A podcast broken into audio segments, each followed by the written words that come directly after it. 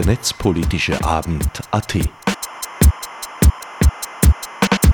Keynotes, Kommentare, Diskussionen zu Themen und Fragestellungen der digitalen Gesellschaft.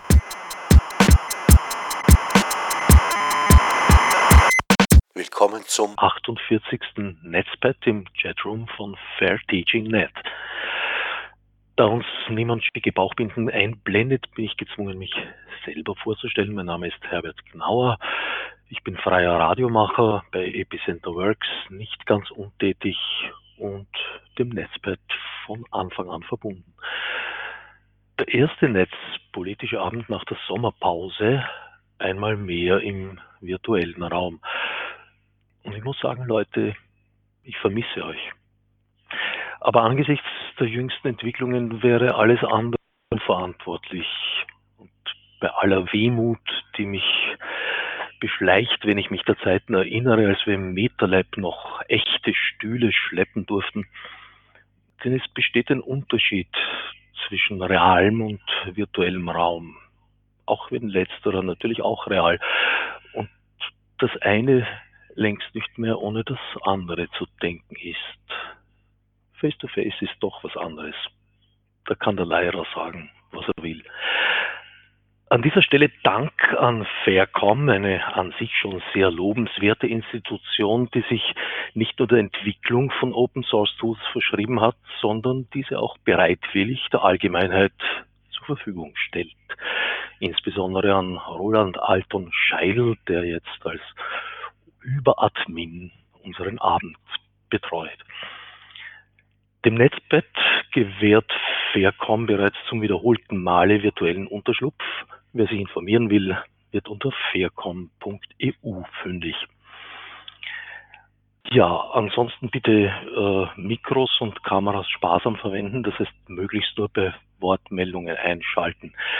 Es gibt auch den öffentlichen Chat. Ja, verwendet ihn. Ich sage es aber gleich. Ich werde des Öfteren dann bei den Publikumsdiskussionen vor allem überfordert sein, alles äh, gleichzeitig im Blick und Ohr zu behalten. Männer sollen ja überhaupt sehr beschränkt in ihrem Talent zur Multitasking-Fähigkeit sein. Und alte Weiße, wie mich natürlich ganz besonders. Ja, also wenn irgendjemand irgendwie was sagen möchte und ich bemerke es nicht, bitte einfach höflich mich darauf hinweisen können, natürlich auch gerne Dritte machen.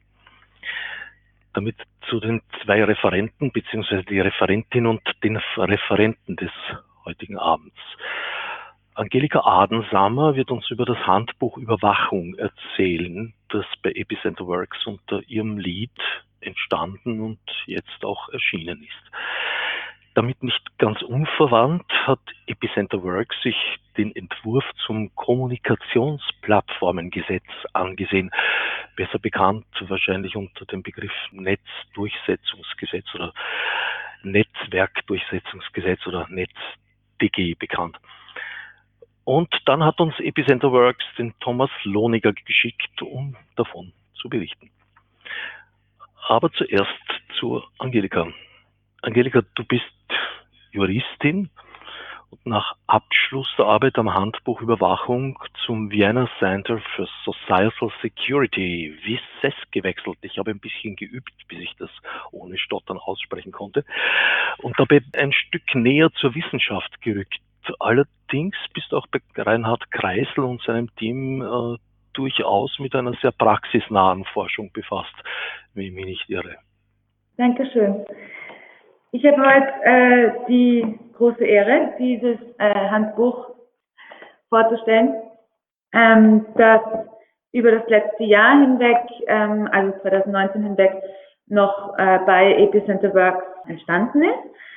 Ähm, das hatte einen Vorläufer, das war das Handbuch ähm, der Evaluierung von Antiterrorgesetzgebung ähm, 2016 und wurde jetzt weiterentwickelt eben in dieser Form.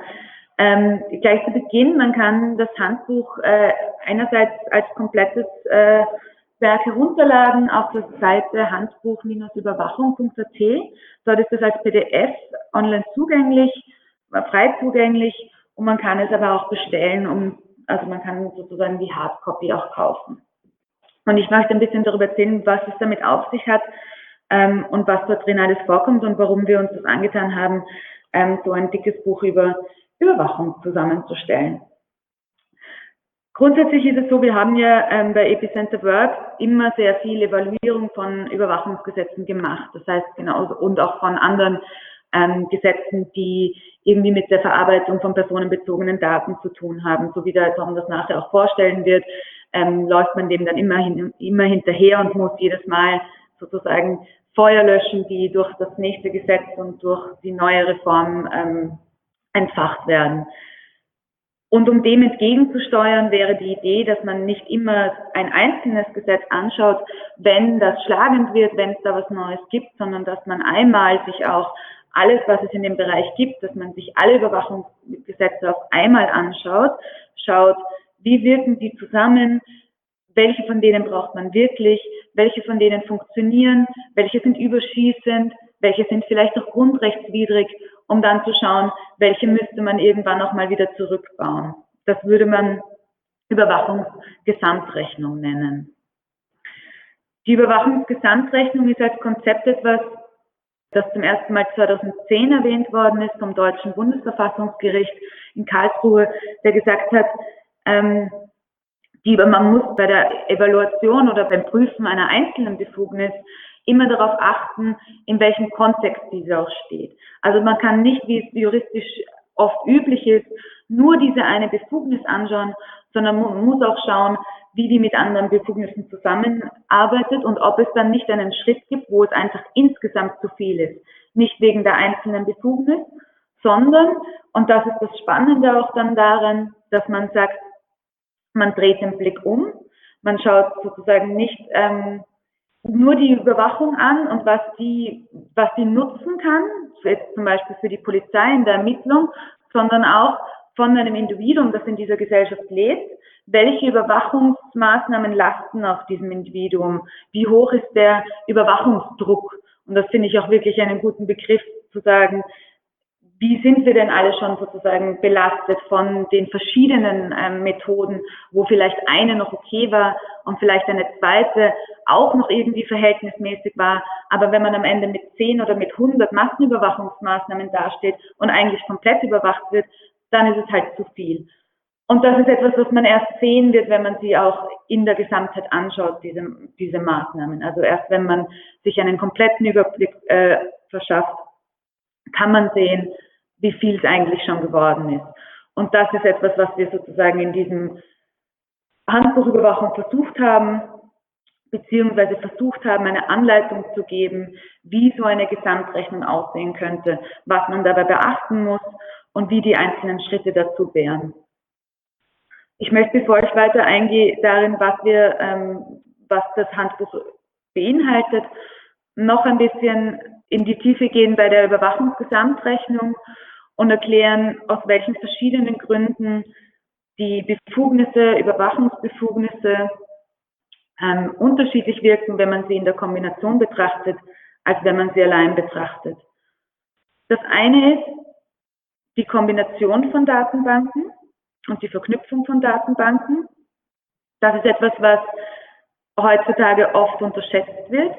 Es gibt immer mehr Datenbanken. Es gibt zum Beispiel auch Datenbanken von Privaten, auf die die Polizei und der Staat Zugriff haben möchte, obwohl sie zu einem ganz anderen Zweck begründet worden sind. Das heißt, heute ist die Tendenz da, alle sammeln Daten, weil alles digitalisiert ist, überall gibt es Logdaten, überall gibt es Kontrolldaten und so weiter. Die Polizei möchte Zugriff drauf.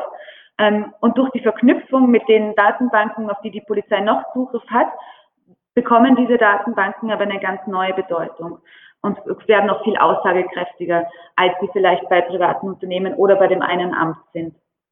Ein Beispiel wäre zum Beispiel, dass man, also ein ganz einfaches Beispiel, warum Abgleichdatenbanken eigentlich erst eine Aussagekraft für Daten schaffen, ist, wenn man sich vorstellt, wir haben zum Beispiel Bewegungsdaten von einer Person, wo wir wissen, wo sie hingeht, wo sie vielleicht täglich hingeht, wo sie am Abend ist, wo sie in der Früh ist, und wissen aber sonst nichts über die Person, wird auch relativ schwierig sein, heraus, etwas weiteres herauszufinden. Wissen dann einfach, wo sie ist. Wir müssen dann dazu aber noch wissen, was ist die Adresse, wer ist dort gemeldet und wer arbeitet an dem Ort, wo die Person jeden Tag hingeht. Und wenn wir das abgleichen, wenn wir das alles wissen, können wir anhand dessen auch herausfinden, wer die Person ist. Also tatsächlich ihren Namen, ihr Geburtsdatum herausfinden. Aber das, das geschieht nicht alleine mit diesen Bewegungsdaten, sondern wenn die Bewegungsdaten kombiniert werden dürfen mit den Meldedaten und mit zum Beispiel äh, den Sozialversicherungsdatenanmeldung äh, durch den Arbeitgeber. Und dann können wir sehr genau wissen, wer die Person ist. Das heißt, Daten sagen mehr und sind ein stärkerer Eingriff auch in die Privatsphäre einer Person, wenn sie mit anderen, mit, wenn sie mit verschiedenen Daten abgeglichen werden können. Das ist etwas, was man heutzutage auch in den Debatten nicht aus dem Blick verlieren darf. Oftmals wird zum Beispiel gesagt, naja, aber wir werden, also zum Beispiel war die Debatte bei der Gesichtserkennung, die ja von der Polizei jetzt auch schon angewendet wird in Österreich, wir werden nur nach den Bildern suchen von Menschen, die Verdächtige sind, also direkt Verdächtige sind einer Straftat, wo wir das auf dem, auf dem Video haben, hat die Polizei gesagt. Und das sind nur sehr wenige.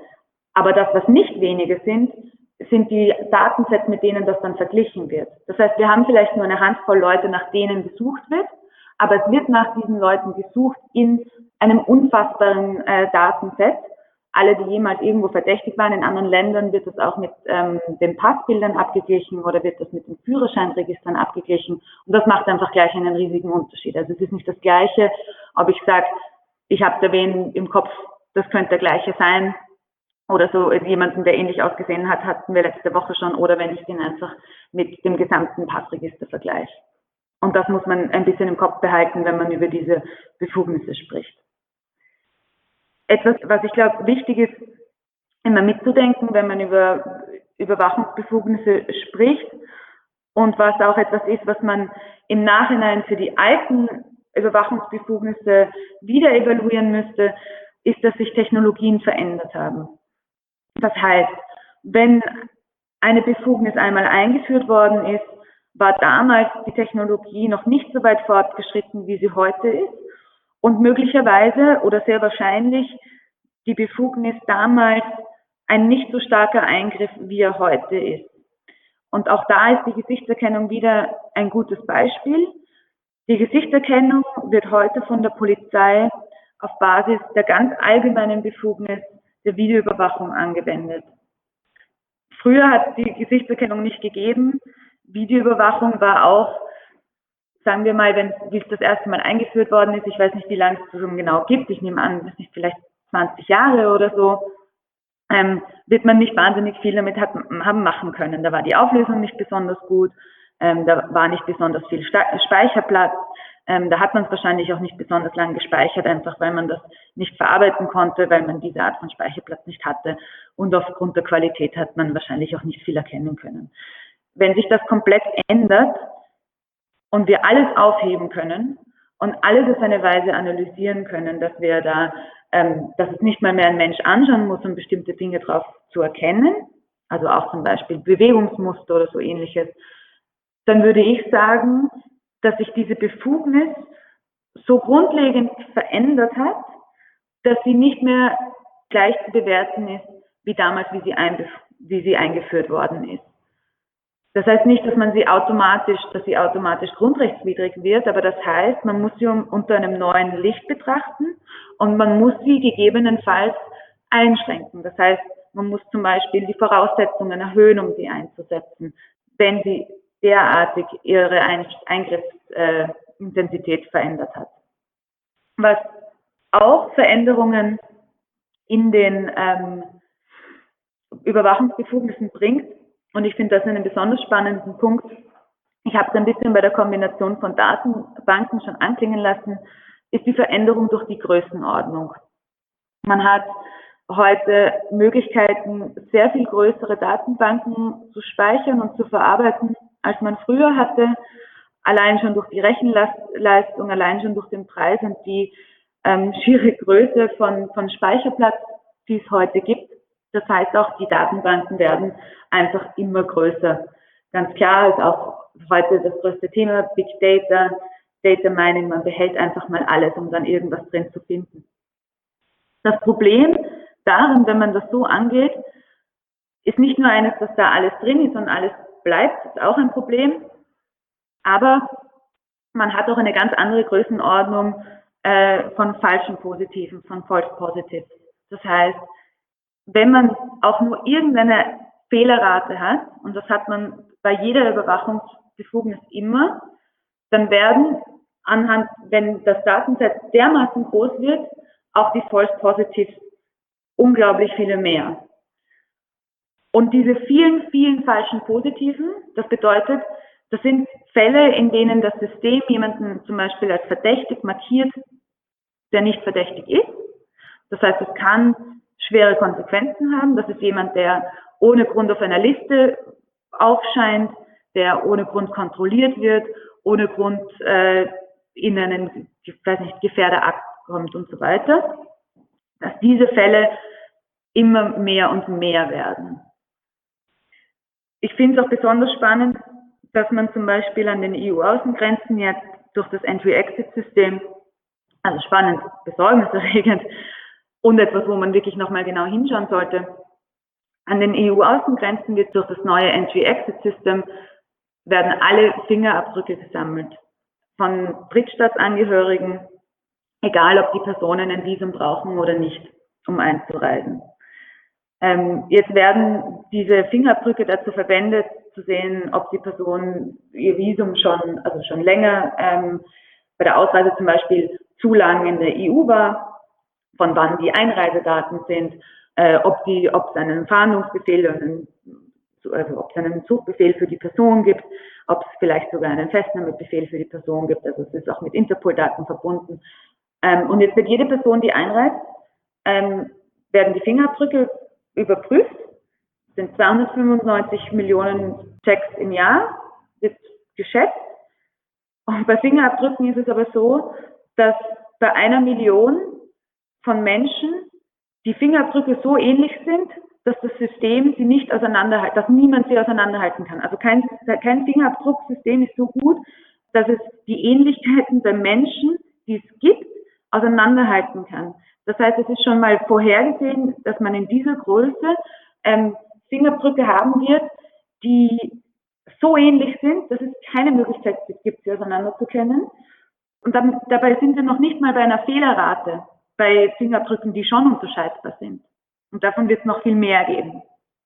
Das heißt, solche Systeme in der Größenordnung zu verwenden, wird dazu führen, dass man einen Großteil, der, dass ein Großteil der Überwachungsarbeit darin bestehen wird, diese Fälle auszusortieren und diese Fälle zu sichten und sich dann damit rumschlagen zu müssen, dass Personen, die überhaupt nichts äh, mit diesem Fall zu tun haben, äh, ein Treffer waren und wie man da wieder rauskommt.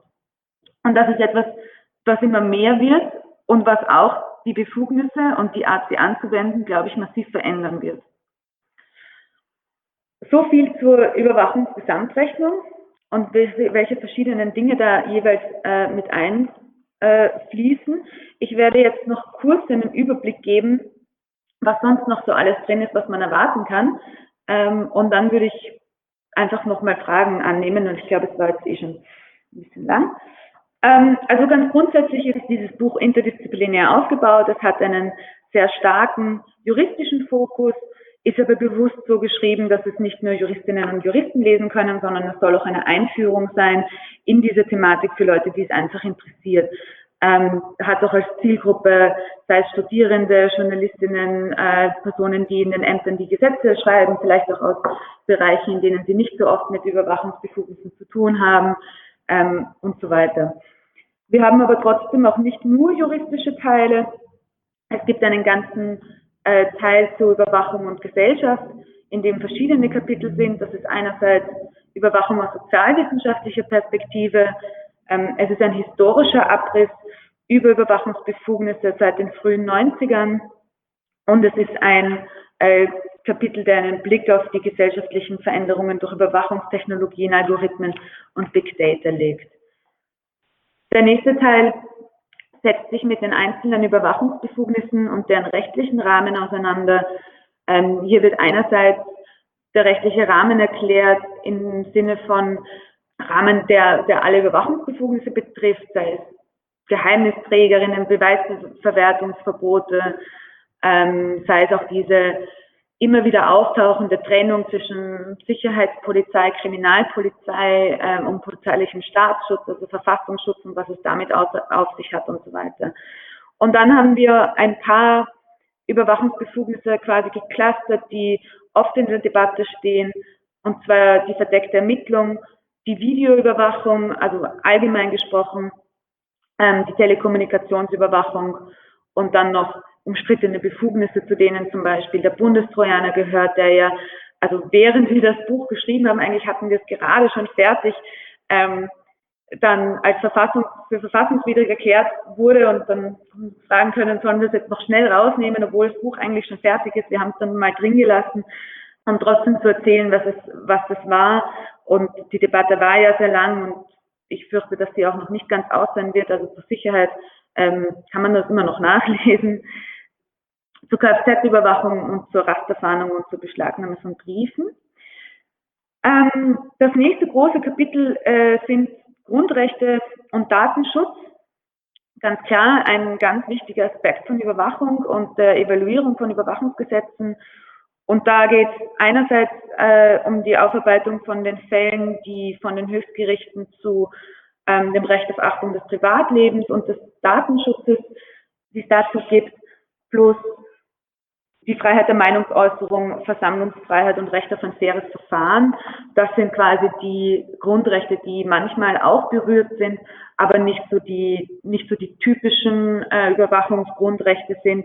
Aber ich glaube, es ist sehr interessant, auch da mal zu sehen, dass es doch auch einige Fälle gibt ähm, und dass auch diese Bereiche von Überwachung berührt sein können.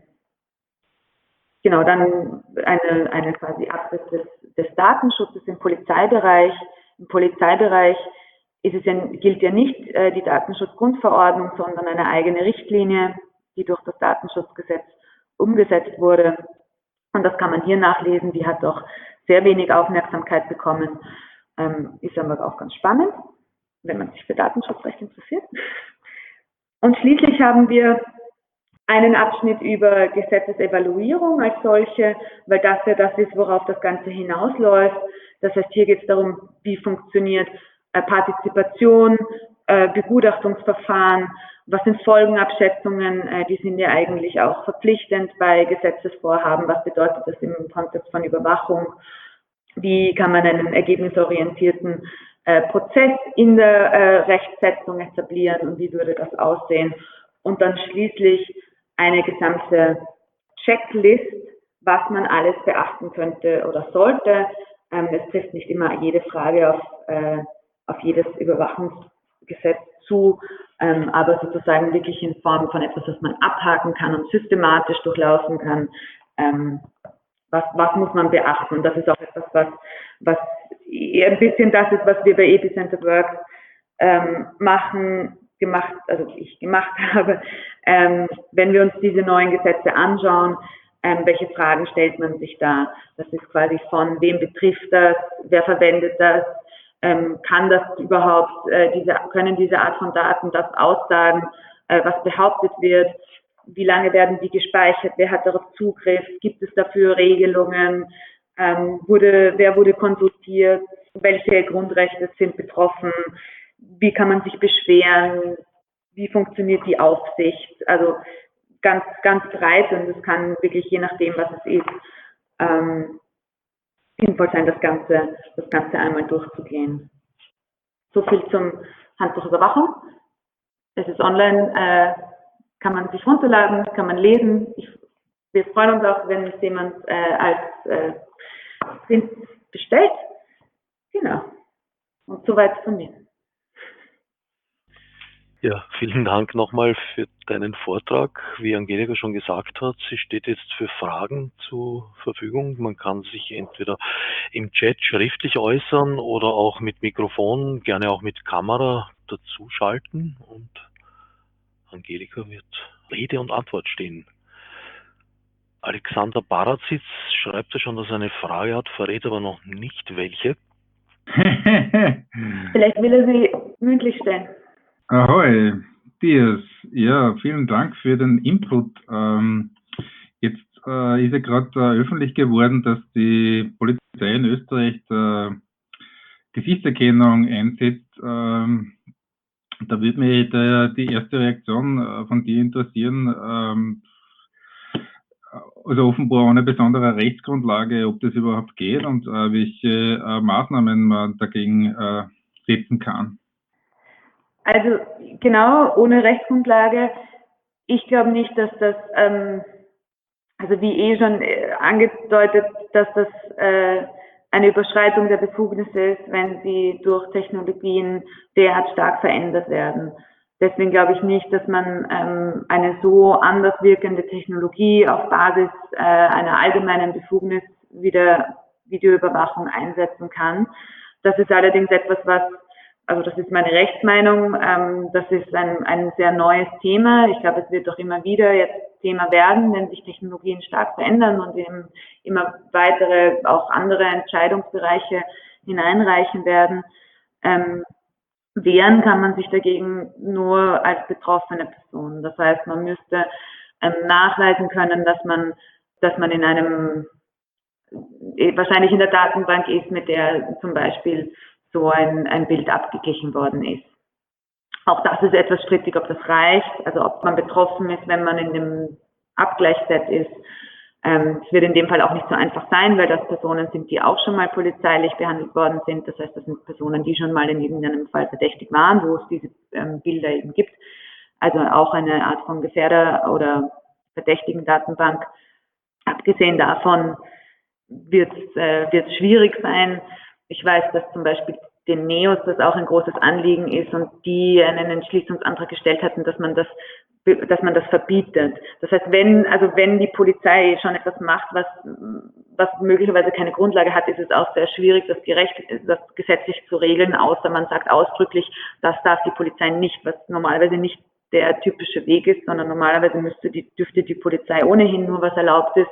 Und in einem Fall, wo die Polizei davon ausgeht, äh, dass etwas darf, wo das nicht stimmt, hätte auch die Gesetzgebung nur die Möglichkeit quasi dann zu sagen, nein, aber das sicher nicht ausdrücklich. Aber es ist tatsächlich in dem Fall nicht einfach, politischen Druck zu machen. Ähm, da vielleicht von, von mir eine Frage an Angelika. Ich habe das nicht gedacht, aber könnte man sich nicht auch spielen, dass man Datenschutzauskünfte stellt und da auch Fotos von sich mitschickt und einfach mal sagt und schickt mir alle Bilder, die ihr zu mir habt? Klar, das müssen sie an sich auch. Ich glaube aber, dass die meisten Menschen in dieser Datenbank halt nicht drin sind.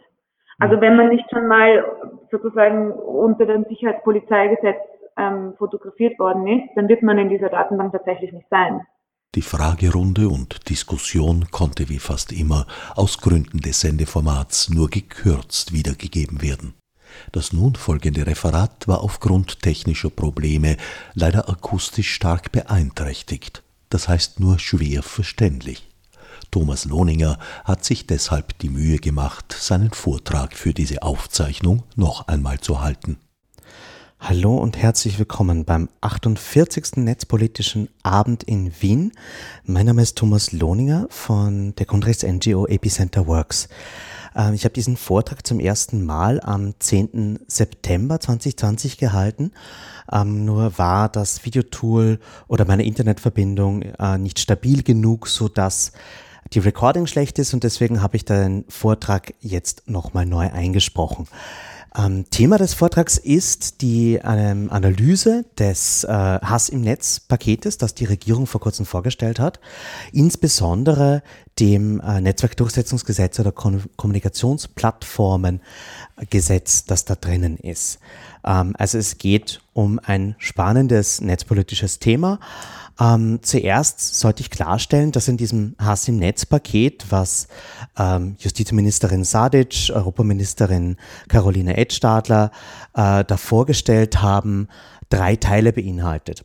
Es gibt eine Strafrechtsreform, von der hat man vielleicht schon mal gehört, weil zum Beispiel Upskirting verboten wird, also Frauen in den Rock zu fotografieren wird da verboten und einige andere strafrechtliche Änderungen bringt das auch mit sich.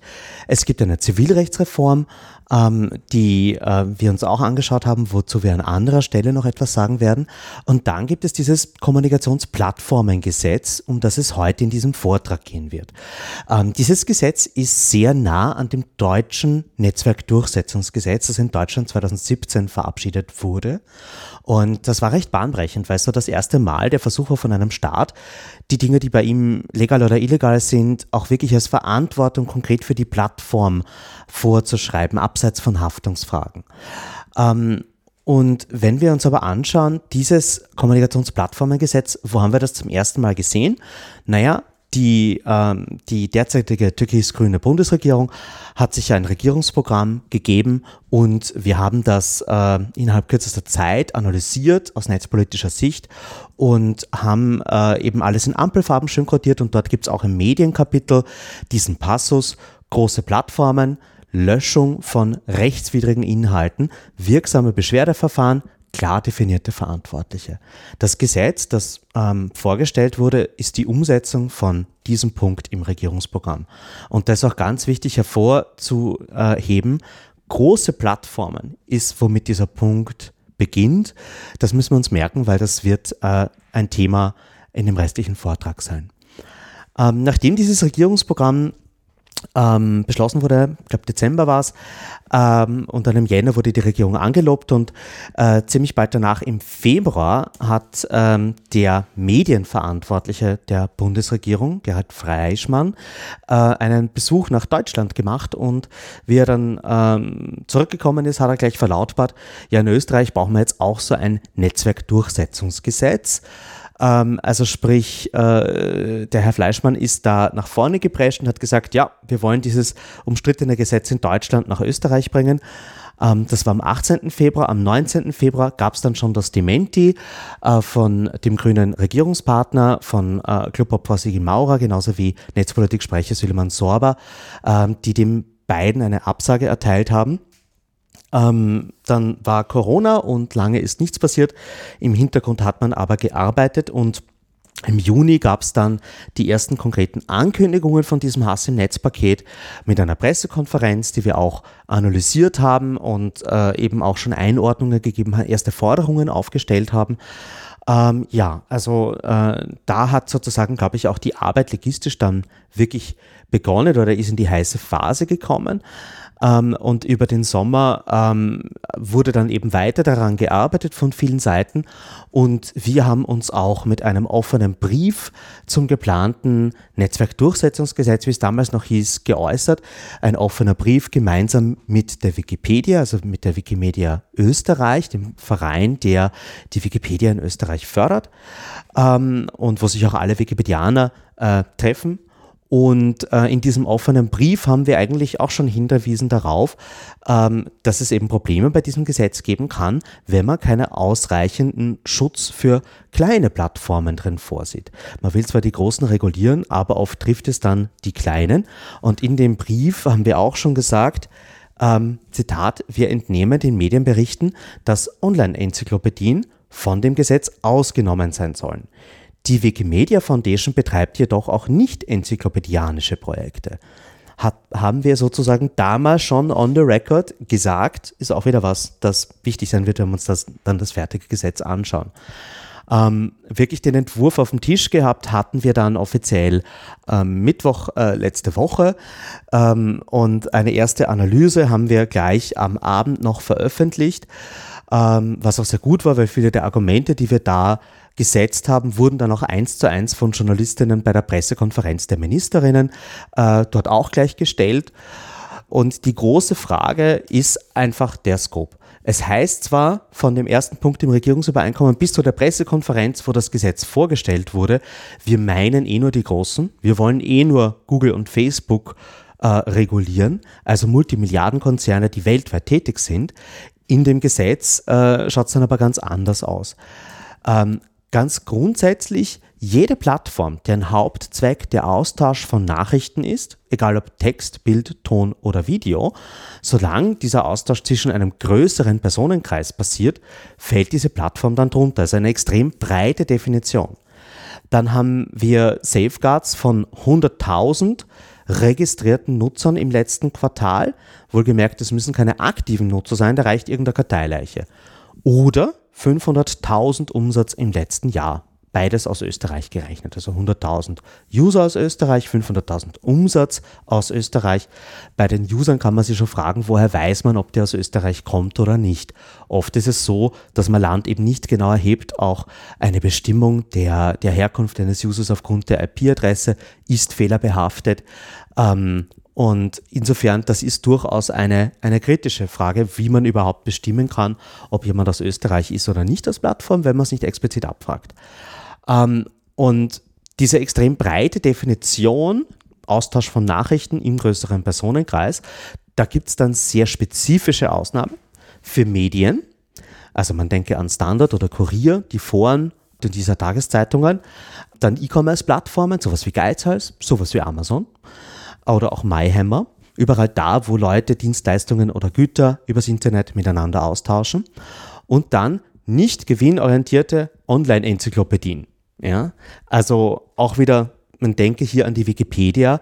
Was hier übersehen wird, ist, die Wikimedia Foundation betreibt auch Wikidata, Wikicommons, so gut wie jede Zahl, die ihr in der Wikipedia seht oder an anderen Projekten und jedes Bild, das von Hobbyfotografen da hochgeladen wird oder von anderen wieder runtergeladen wird oder vielleicht auch mal einen enzyklopädianischen Artikel bebildert.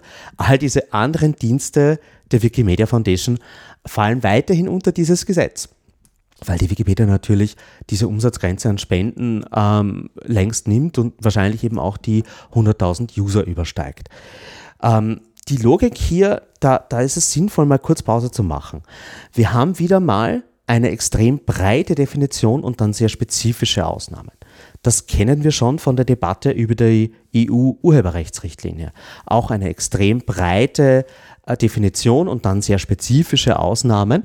Und äh, dass diese, jede dieser Ausnahmen lässt sich dadurch erklären, dass diese Firmen an Lobbyisten rechtzeitig äh, ins Bundeskanzleramt geschickt haben und dort für ihre Interessen ähm, vor, vorstellig wurden. Das ist natürlich super gefährlich für eine Innovationsfähigkeit des Internets, weil einfach alles, was Nachrichten austauscht, mal unter dieses Gesetz fällt, auch wenn ganz viele dieser Plattformen überhaupt nicht den Zweck haben ähm, oder die äh, überhaupt kein Beleg dafür besteht, dass Hass im Netz auf diesen Plattformen ein Problem ist. Gerade äh, die Wikipedia, die mit ihrer Community ja die Inhaltsmoderation macht, kann solche rechtlichen Vorgaben gar nicht erfüllen und ist aber durch dieses Gesetz in ihrem Operieren wirklich auch bedroht. Äh, Reddit genauso ähm, und im Grunde all die Beispiele von positiver Inhaltsmoderation werden eigentlich gefährdet durch das Gesetz, wie es jetzt vorliegt. Ich mache das vielleicht nochmal konkret. Also von dem österreichischen äh, NetzDG Koppel-G ist mehr oder weniger jedes Forum betroffen, das lang genug existiert. Alles, was in den 90er Jahren eine registrierte hier Funktion hatte, ist wahrscheinlich von dem Gesetz betroffen. Ganz unabhängig davon, ob die jemals Umsatz gemacht haben. Äh, Chats von Online-Spielen könnten von diesem Gesetz betroffen sein, weil auch da Nachrichten ausgetauscht werden. Ähm, GitHub und andere Plattformen, wo Source Code ausgetauscht wird. E-Learning-Plattformen, ganz ein wichtiger Bestandteil des Internets für viele Menschen heutzutage. Ohne E-Learning-Plattformen ist Unterricht äh, gerade in Corona-Zeiten nicht möglich und denen wird auch ein Stein äh, vor die Schüler gelegt mit diesem Gesetz und ähm, wenn man diese Plattform kommerziell betreibt, kann das durchaus auch ein Anreiz sein, ähm, wirklich auch Kommentarfunktionen abzuschalten, den Unterricht einzuschränken. Und auch dann ist die Frage, ob das überhaupt ausreicht, weil die Definition halt so unheimlich breit ist. Wikicommons, Wikidata habe ich schon genannt. Auch Nachbarschaftsplattformen, wie Fragen nebenan, könnten betroffen sein, wenn die die Zahlen überschreiten. Videosharing-Plattformen und Messenger mit großen öffentlichen Gruppen, wie zum Beispiel Telegram oder WhatsApp-Gruppen, könnten genauso auch von diesem Gesetz betroffen sein. Das ist jetzt nur ein Teil der Beispiele, die uns in Epicenter Works eingefallen ist. Wir rufen auf zu einem Brainstorming, wenn ihr andere Plattformen kennt, die Nachrichten austauschen in irgendeiner Form, beim größeren Personenkreis und die vielleicht über die 100.000 User oder die 500.000 Umsatz drüber gekommen sind schon mal, dann würden wir sehr gerne mit diesen Plattformen reden. Wir sind gerade dabei zu organisieren, sodass ähm, ja, die Stimmen auch wirklich in der Konsultation gehört werden. Ähm, wir wollen unbedingt Umsatzschranken haben. Mit der Wikipedia gemeinsam haben wir auch gefordert, dass es 750 Millionen Euro Umsatzschranke gibt. Also das ist ein Beispiel äh, einer Umsatzgrenze aus der Digitalsteuer von der türkis-blauen Bundesregierung. Und mit dieser Schranke erreicht man einfach, dass die allermeisten kleinen Plattformen, die auch wirklich nicht das Problem mit Hass im Netz haben, von diesem Gesetz ausgenommen sind. Und nun kommen wir zum Ablauf einer Beschwerde oder zu dem, was das Gesetz eigentlich sonst noch so vorschreibt. Also eine Plattform, die darunter fällt, muss man prinzipiell die Möglichkeit schaffen, dass man einen Inhalt als potenziell illegal meldet. Ähm, illegal aufgrund der 15 Tatbestände nach österreichischem Recht, die von diesem Gesetz betroffen sind. Darunter zählen Verhetzung, Herabwürdigung religiöser Symbole, Nötigung, ähm, Stalking und einige andere Delikte. Ähm, wenn da was gemeldet wird, dann muss die Plattform das prüfen und zwar unverzüglich. Also man darf nicht warten und es gibt zwei Fristen, ähm, eben von äh, bei offensichtlichen Fällen 24 Stunden. Nach Meldung muss schon eine Entscheidung getroffen werden und bei nicht ganz so offensichtlichen Fällen hat die Plattform sieben Tage Zeit. Man merke, äh, Gerichte lassen sich bei diesen Fragen gerne mal Wochen und Monate Zeit, bis sie zu einem Urteil kommen und die hören auch Leute an, sichten Beweise. Die Plattform hat nur die Meldung und den Inhalt, wie er erschienen ist und muss unverzüglich in maximal 24 Stunden oder sieben Tagen entscheiden. Eine positive Sache ist, dass man sich beschweren kann gegen die Entscheidung der Plattform. Und zwar, ähm, wenn äh, ein Takedown passiert, also was gelöscht wird, kann der Poster äh, sich beschweren. Wenn was nicht gelöscht wird, kann die Person, die es gemeldet hat, sich beschweren. Die erste Instanz einer solchen Beschwerde passiert bei der Plattform selbst. Da gibt es ein Zeitlimit von zwei Wochen, innerhalb dessen die Plattform entscheiden muss. Dem, äh, wenn das nicht fruchtet, kann man in einem zweiten Schritt auch zur Schlichtungsstelle der RTR gehen. Ähm, diese Schlichtungsstelle kennt man vielleicht ähm, wenn man sich schon mal beschwert hat, weil das Internet zu Hause unter den vertraglich garantierten Bandbreiten war oder der Internet-Ombudsmann ist auch sehr ähnlich aufgestellt wie diese Schlichtungsstelle. Ähm, wir werden sehen, ob die da auch wirklich ähm, ja, in der Sache gut entscheiden. Und äh, unser Hauptkritikpunkt ist, es gibt hier keinen dritten Schritt. Es gibt keine richterliche Kontrolle. Und genau das sehen wir als, als problematisch an, weil eine richterliche Kontrolle unserer Meinung nach äh, absolut unumgänglich ist in einem Rechtsstaat, um einfach sicherzustellen, ob etwas jetzt wirklich illegal war oder nicht. Ähm, trotzdem hat die Schlichtungsstelle der RTR das letzte Wort. Ähm, Transparenz. Da gibt es wirklich einige positive Punkte in dem Gesetz. Also es ist einfach ähm, Inhalte zu melden. Also da gibt es auch Vorgaben für die, für die Ausgestaltung des User Interfaces. Das ist sehr gut.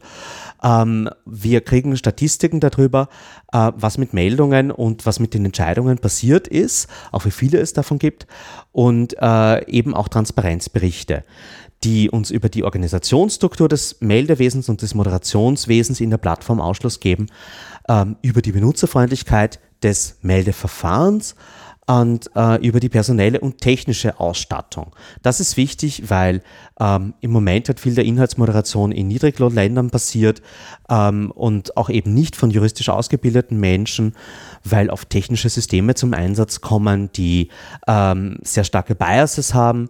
Insofern ist es wichtig, dass man sich diesem Thema mal näher widmet. Und ja, zuletzt auch Statistiken über Meldungen, Entscheidungen, Zeitrahmen und Überprüfungsverfahren. Also auch ganz viel über die Frage, ähm, ja, wie, jetzt, wie lange jetzt wirklich äh, eine Prüfung gedauert hat, wie viele Meldungen reingegangen sind, wie in diesen Fahren entschieden wurde und eben auch, wie viele dieser Entscheidungen beanstandet wurden ähm, in, der, in der ersten Instanz. Ja, das Gesetz ist für Google und Facebook. Diese zwei Unternehmen sind berühmt dafür, sich nicht sonderlich um unser Recht zu scheren, siehe Datenschutz.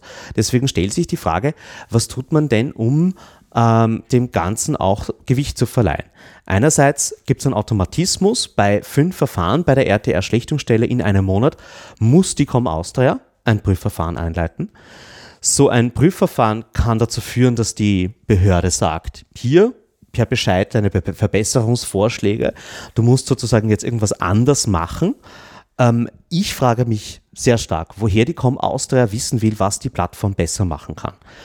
Äh, Inhaltsmoderation ist ein extrem schwieriges Feld. Die Com Austria hat keine göttliche Weisheit, aufgrund derer sie jetzt das prinzipiell mal besser machen könnte als die Plattform selbst.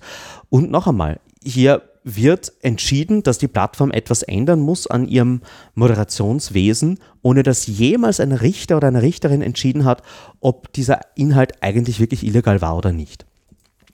Und wenn man so einem Bescheid nicht nachkommt oder es einen zweiten gibt, kann es bis zu 10 Millionen Strafe für die Plattform hageln. Ähm, mein absoluter Liebling bei diesem Gesetz ist aber der verantwortliche Beauftragte. Hier haben wir ein Symbolbild, äh, wer den Job wirklich machen wird. Äh, ich freue mich darauf, diese Menschen kennenzulernen. Also Plattformen, die unter dieses Gesetz fallen, müssen eine Person vorhalten, die in Österreich oder in einigen anderen EU-Ländern sitzen kann. Ich glaube, Irland ist nicht darunter. Und diese Person muss der Behörde, Zitat, jederzeit erreichbar sein. Also das heißt, ähm, wenn die Person da um 3 Uhr in der Früh nicht abhebt, dann ist das schon ein Verstoß. Ähm, und das Lustige ist, man könnte jetzt denken, okay, das lagert man an irgendeiner Anwaltskanzlei aus.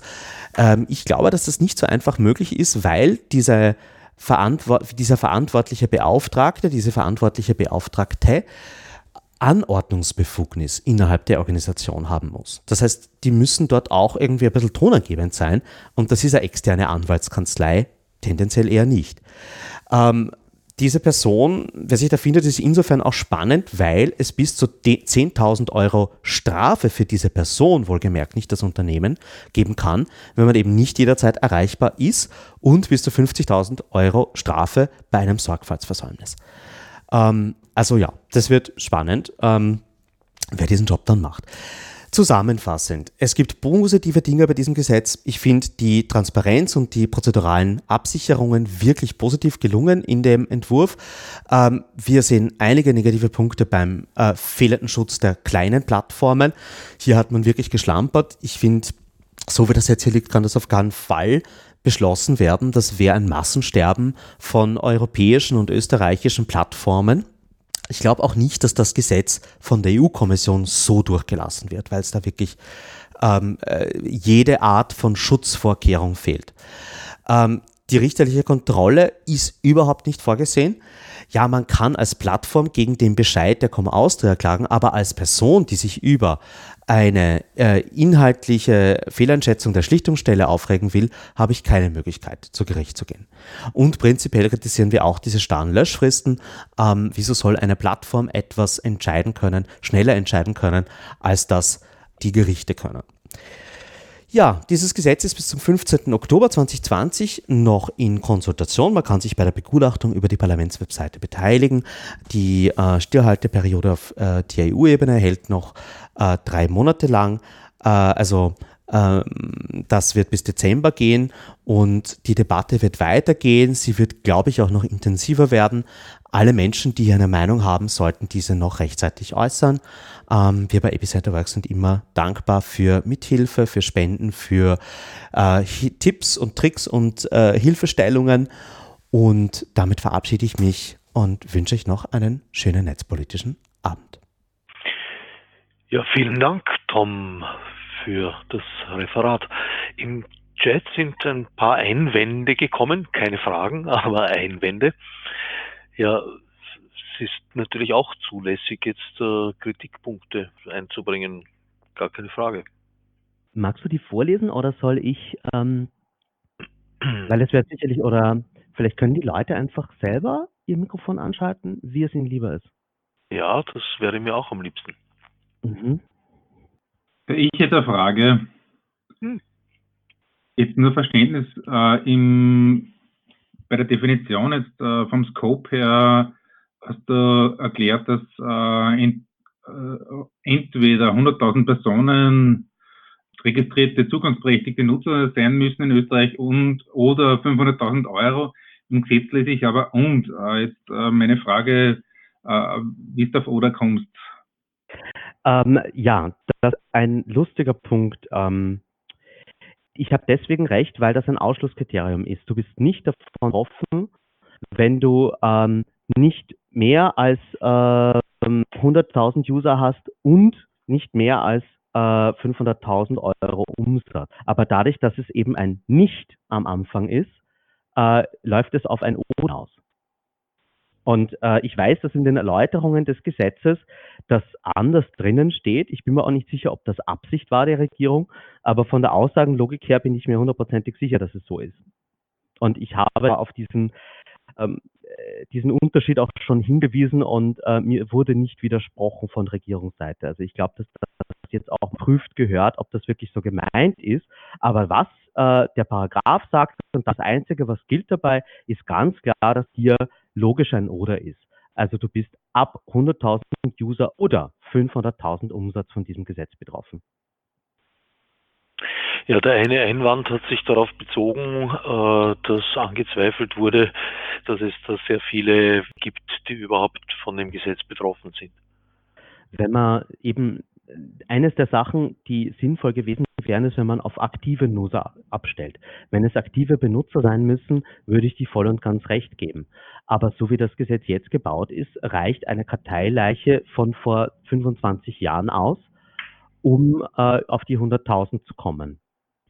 Und auch wenn, nehmen wir irgendwie eine aktive Plattform an, die gerade in äh, Deutschland das neue soziale Netzwerk, das neue Facebook beginnt dort und es wird in Österreich populär und auf einmal hat es eine dieser beiden Grenzen in Österreich gerissen und auf einen Schlag ähm, kommt die Keule und man ist zur Gänze äh, mit von beiden Kriterien betroffen. Also man muss eigentlich als Plattform Angst haben, in Österreich populär zu werden. Arit Seemann hat jetzt eine Frage. Eine Frage. Aha, ja, bitteschön. Ja, und zwar ähm, äh, da gibt es ja kochen.at mit 184.000 Usern. Äh, die Plattform gehört das Styria Media House. Äh, was greift jetzt da? Ähm, da, meiner Meinung nach, ist es so, dass sie unter ähm, die Ausnahme fällt für Medienunternehmen. Das heißt, wenn das das Styria gehört und ich gehe mal davon aus, nachdem das eine Mediengruppe ist, dass die, also sofern eines der Mutterunternehmen äh, unter das Mediengesetz fällt, müssten auch alle Töchter von dem Gesetz ausgenommen sein. Wir haben aber auch mein, mein schöner Garten zum Beispiel mit 184.000 Usern oder hausgarten.net hat 81.000 User. Also das kommt in die Nähe. Also die würden dann schon betroffen sein von solchen. Äh ja, ja. Also das sind doch genau die äh, Plattformen, die es jetzt gilt, in diese Debatte zu holen und denen klarzumachen, was ihnen da droht. Ähm, also ich glaube da ganz stark dran, dass äh, nur mit diesen Stimmen überhaupt das äh, sinnvoll zu beackern ist, weil man hat halt wirklich wieder ein Gesetz geschrieben, wenn da wirklich nur Google und Facebook gemeint wären davon, würde ich vieles unkritischer sehen, als äh, es jetzt gerade am Tisch liegt, aber so muss man sich da wirklich auch um die Innovationsfähigkeit des Netzes Sorgen machen. Danke. Zwei Fragen im Chat. Die eine von Adi Seemann. Äh, die Unionsrechtskonformität des NetzDG ist ja in Frage. Dann zitiert Artikel Nummer und so weiter. Das lasse ich jetzt aus. Gibt es da in Deutschland schon Verfahren, in denen das aufgegriffen wurde? Meines Wissens nach gab es keine ähm, höchstgerichtlichen äh, Verfahren zum NetzDG. Also man hat versucht heben. Ähm, und äh, also es ist es ist schon eher fraglich so, wo, wo, worin man das sehen würde. Ja, also ich meine, es versucht schon irgendwie innerhalb der E-Com-Richtlinie zu bleiben, weil es eben keine General Monitoring Obligation ist und keine direkte Haftung schafft für diese Inhalte. Und die E-Commerce-Richtlinie gibt den Mitgliedstaaten eigentlich die Möglichkeit, so prozedurale Safeguards zu erlassen. Aber man muss dann halt wirklich äh, halt schauen, eben in Bezug auf Meinungsfreiheit. Und da sind dann wahrscheinlich die Statistiken wichtig, also was Zweck des Gesetzes ist, weil die Absicht ist ja eben keine schlecht.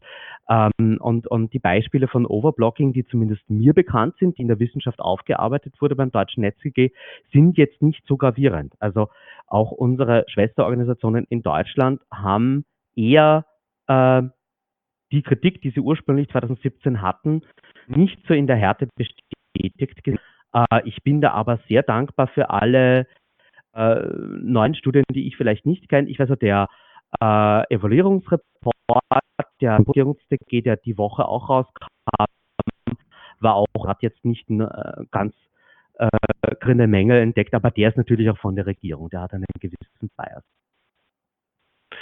Von Maximilian Schubert kommt die Frage, wie die Com Austria denn beurteilen können will, ob eine Entscheidung einer Plattform richtig ist, wenn Gerichte selbst oftmals Jahre, mehrere Instanzen brauchen, bis feststeht, ob ein Posting illegal war oder nicht. Wie siehst du das? Ja, da hat der Max absolut recht. Und äh, ich habe das ja, glaube ich, auch vorher schon versucht auszuführen, dass die Com Austria A eben nicht in der Lage ist, jetzt hier in einem fairen Verfahren ähm, Recht zu sprechen. B, die Prüfverfahren sich ja nur gegen die Plattform richten auf Basis von dessen, was die Plattform und die Schlichtung vorher an Fakten geliefert haben. Also ich glaube auch gar nicht, dass das so ist. Ähm, und äh, in Wirklichkeit ist dann fast zu hoffen, dass sich die Plattform gegen manche Entscheidungen der Com Austria ähm, es wäre zum Beispiel auch super gewesen, wenn die Com Austria und die Schlichtungsstelle transparenter sein müssten und nicht nur die Plattform. Ähm, weil es könnte ja sein, dass äh, sozusagen die Stelle, wo es problematisch wird, einfach nach hinten sich verlagert. Und äh, da haben wir einen jährlichen Transparenzbericht von der Com Austria. Und, äh, sonst, und in dem drinnen stehen, was sie uns halt erzählen wollen. Äh, also das ist äh, von den Checks and Balances her definitiv nicht zu Ende gedacht. Gut, damit würde ich sagen, lassen wir es für diesmal gut sein. Der Netzpolitische Abend Nummer 48. Nummer 49 steht schon in den Startlöchern, wird wieder wie üblich an einem ersten Donnerstag stattfinden, nämlich am 1. Oktober. Sie hörten Mitschnitte vom Netzpolitischen Abend AT. Details und Programmvorschau im Internet unter netzpolitischerabend.wordpress.com. Gestaltung der Sendung Herbert Gnauer.